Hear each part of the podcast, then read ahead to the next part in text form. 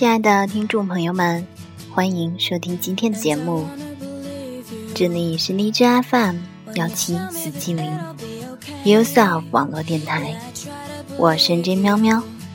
打开心底隐藏的私密角落，寻找内心真正的呐喊。今天跟大家分享的是陈瑜的文章，来自于《三十岁前别结婚》中的节选。剩女的耻辱。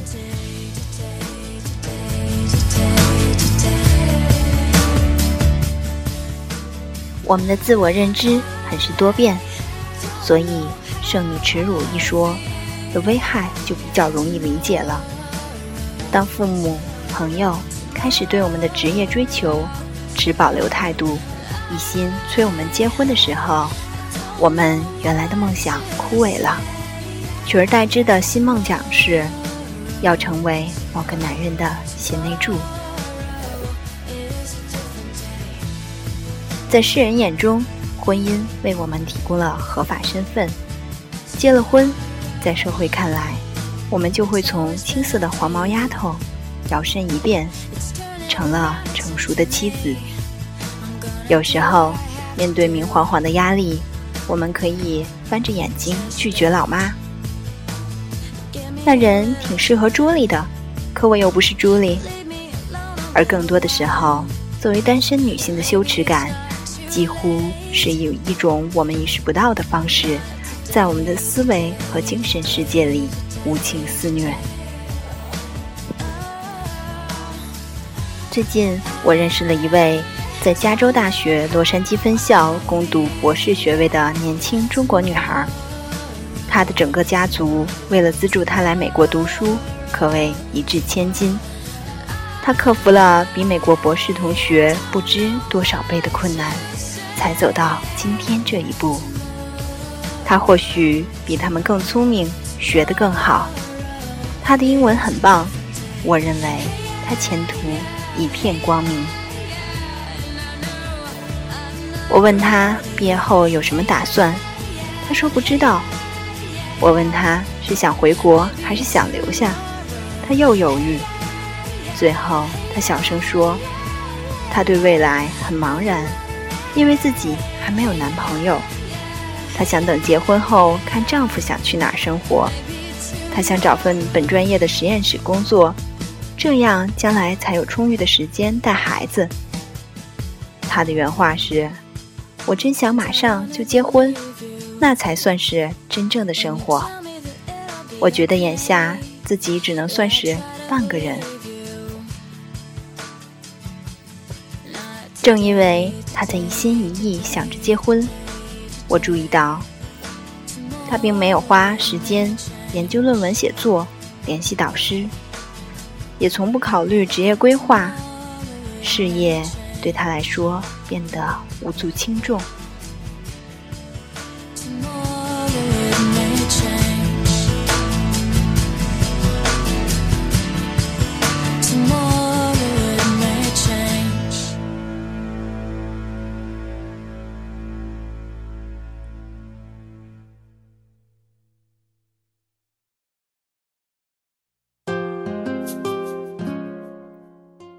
作为一名猎头，也作为一个女人，跟这个女孩的对话让我深感不安。在生命中这样一个关键的时刻，在婚姻和养育孩子的压力尚未真正出现之前，就让自己的事业减速了，这是多么遗憾的选择。他眼下的做法，无疑会让他未来职业生涯中令人兴奋的机会。减少很多，他是将自己的梦想雪藏。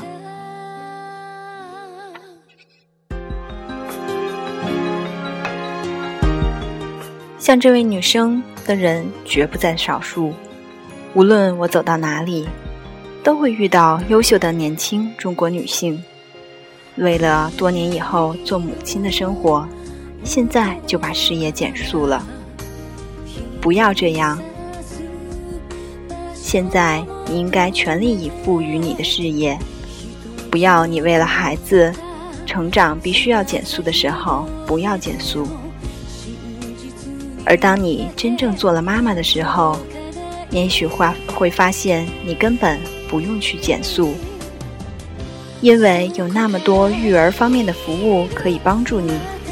或者到那个时候你会选择减速，但是因为你已经拥有了相当的能力和声誉，即便你是在慢速路上，你仍然会有很多功成名就的机会。而像她这种生命不完整的感觉，在现代中国女性中间太普遍了。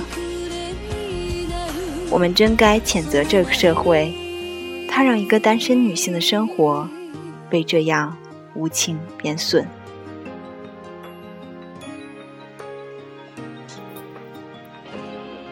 怎么，你还单身？太挑了吧！你自我中心，不成熟。你孤单绝望，真可怜。你的工作不赖，可工作再好，他也不会爱你啊。你还有性生活，真是个荡妇。没有性生活，已经太老了吧？你对工作很投入，那只是在填补你结不了婚的空虚。你快乐吗？你自以为快乐吧？没有丈夫。你怎么会知道什么是真正的快乐？将来你死的时候，身边都没个人。即便你的生活充满了辉煌的成就，充满了友爱和激情，也仍然救不了你。社会对你的定义是看你属于谁。如果你真的成功了，你就会成为靶子。不要以为这只是你一个人的问题。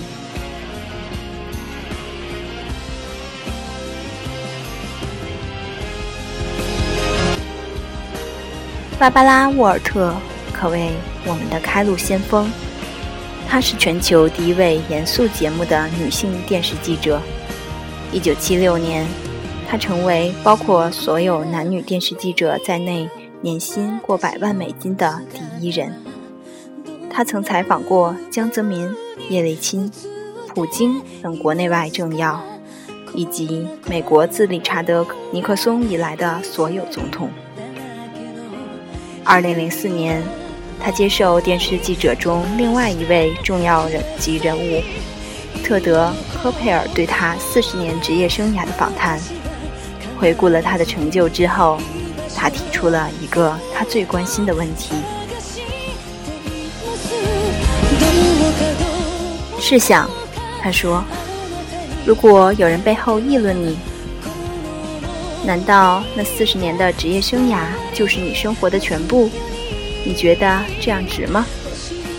他回答的很快：“哦，是的，我可从没想过会有这样一种生活。”他继续启发他，并提及他两次结婚，也两次离婚，是因为工作吗？他问。如果不是因为工作，你会不会还能维持其中一段婚姻？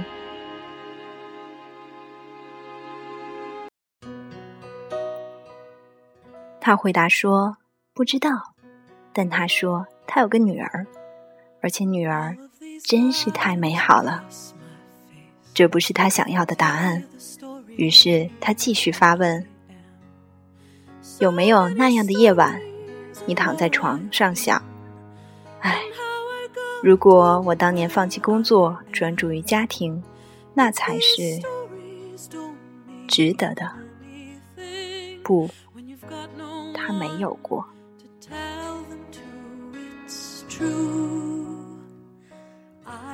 特德·科佩尔是个老道的采访人，不过他可能没让芭芭拉·沃尔特就范，比如。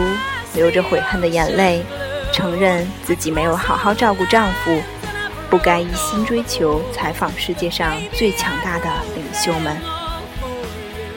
而我们无法想象，记者会缠着一位男性被采访者问这样的问题：“你做这一切值吗？如果你专心做个丈夫，会不会好些？”我是为这本书的写作做研究的时候，发现这个访谈，读到它的时候，我的心在颤抖。长大成人后，很长一段时间我都是单身。面对记者们的类似问题，我也在不停的闪躲。我以为只有我这样。如果当时我就知道自己跟芭芭拉·沃尔特同属一个光辉阵营的话，或者我会有勇气跟他们较量一番。可如果你认为结了婚之后就马上拥有了合法身份，可以安心加入成功人士俱乐部，那么很遗憾，女士们，我又要开始打击你们了。你结婚之后，公众对你进行详查的内容，是你对丈夫的关爱够不够？还有一个芭芭拉，来自于我家乡马里兰州的参议员芭芭拉·比尔卡。比卡尔斯斯基，一九八七年，也就是我高中毕业的那一年，他首次被选入参议院。如今，她已是在那个威风凛凛的地方任职时间最长的女性了。那是个全世界最为男子独尊之俱乐部。芭芭拉这样讲：作为女人，如果你已婚还参加竞选，他们会认为你没有好好照顾你丈夫。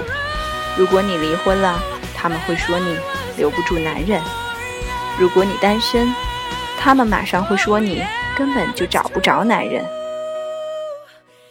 说到这个社会看待职场女性的荒谬态度，想找个例子，真用不着费多大劲儿。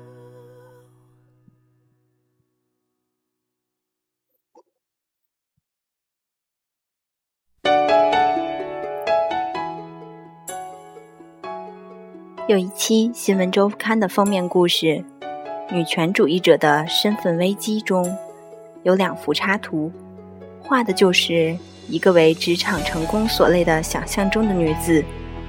第一幅是她在办公室里，穿着职业套装，短发灰白，闷闷不乐地凝望着一个空空的家庭相框。第二幅是她在家里。抱着个闹钟看指针，时针指向差五分零点。女演员们也一直在抱怨这一点。电影里，男主人公们总是在多条复杂的故事线里来回穿梭，而女主人公不是陪他们上床，就是陪他们谈情说爱。女演员过了四十岁之后，就基本。没有什么可演的角色了。对单身女性来说，结婚的压力无处不在，而且压力绝不只是来自于媒体，也不仅仅来自于母亲。以前，每次我参加宴会 party，人们跟我的对话总是转向他们所认为的我的头等大事，不管我取得了多大的成就。我当时在忙什么正事？所有的对话最终都会落在这个问题上。你挺有魅力的啊，可怎么到了这个年纪还没结婚？怎么回事儿啊？这像不像当你听到一个人才二十二岁就已经结了婚，你瞪着眼睛对人家大叫：“那么年轻就结婚了？别担心，亲爱的。”要不了多久，你就会离婚的。而我在那样的场合，只会盯着自己的脚尖，很不好意思地说：“我也不知道自己为什么还没结婚，我实在是太乖了。如果生活有一个回退键，我多么希望可以回退到那些媒体采访和晚宴 party 中的瞬间，当被问到。”你怎么还没结婚的时候，我会直视对方的眼睛，微笑着告诉他们：“说实话，因为啊，眼下我正享受于属于自己的人生呢。”我曾很反感“剩女”这个标签，可当我开始写这本书的时候，我才意识到，这个社会根据男人对社会的贡献、女人对家庭的贡献来评判人的偏见是如此的根深蒂固，而又压倒一切。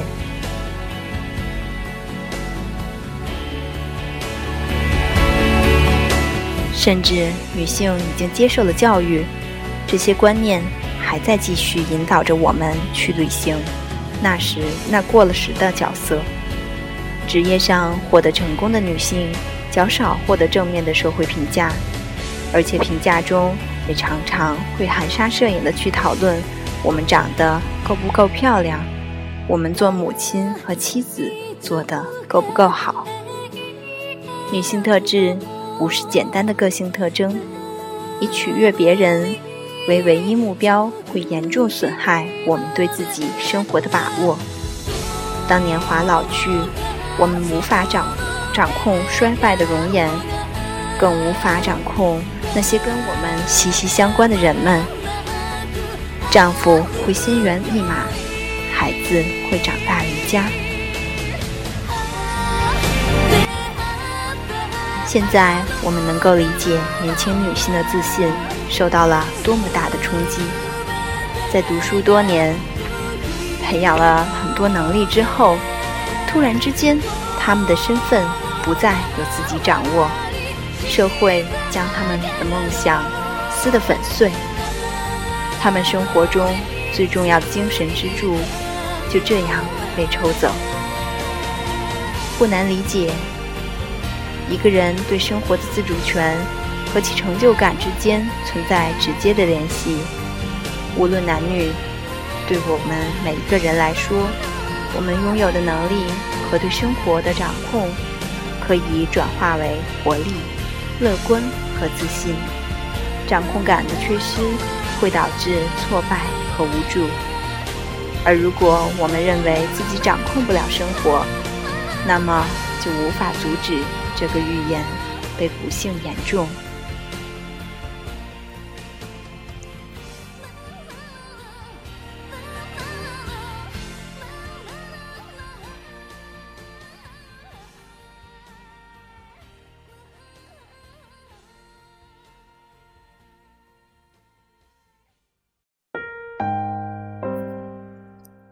年轻女性出了校门之后，突然之间。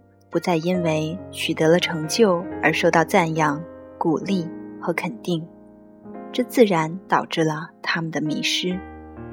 现如今，我们的社会已不再残忍地将女性的双脚捆缚在家门之内，而我们却尚需时日，为自己的灵魂松绑，真正飞到外面的世界，做出。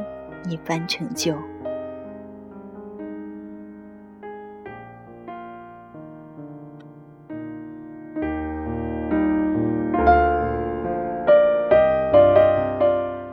你对女权主义，你对结婚，你对自己的梦想有什么看法呢？今天的文章就到这里，希望你把你自己的故事。分享给我们，我们在做自己的道路上一直为你守候。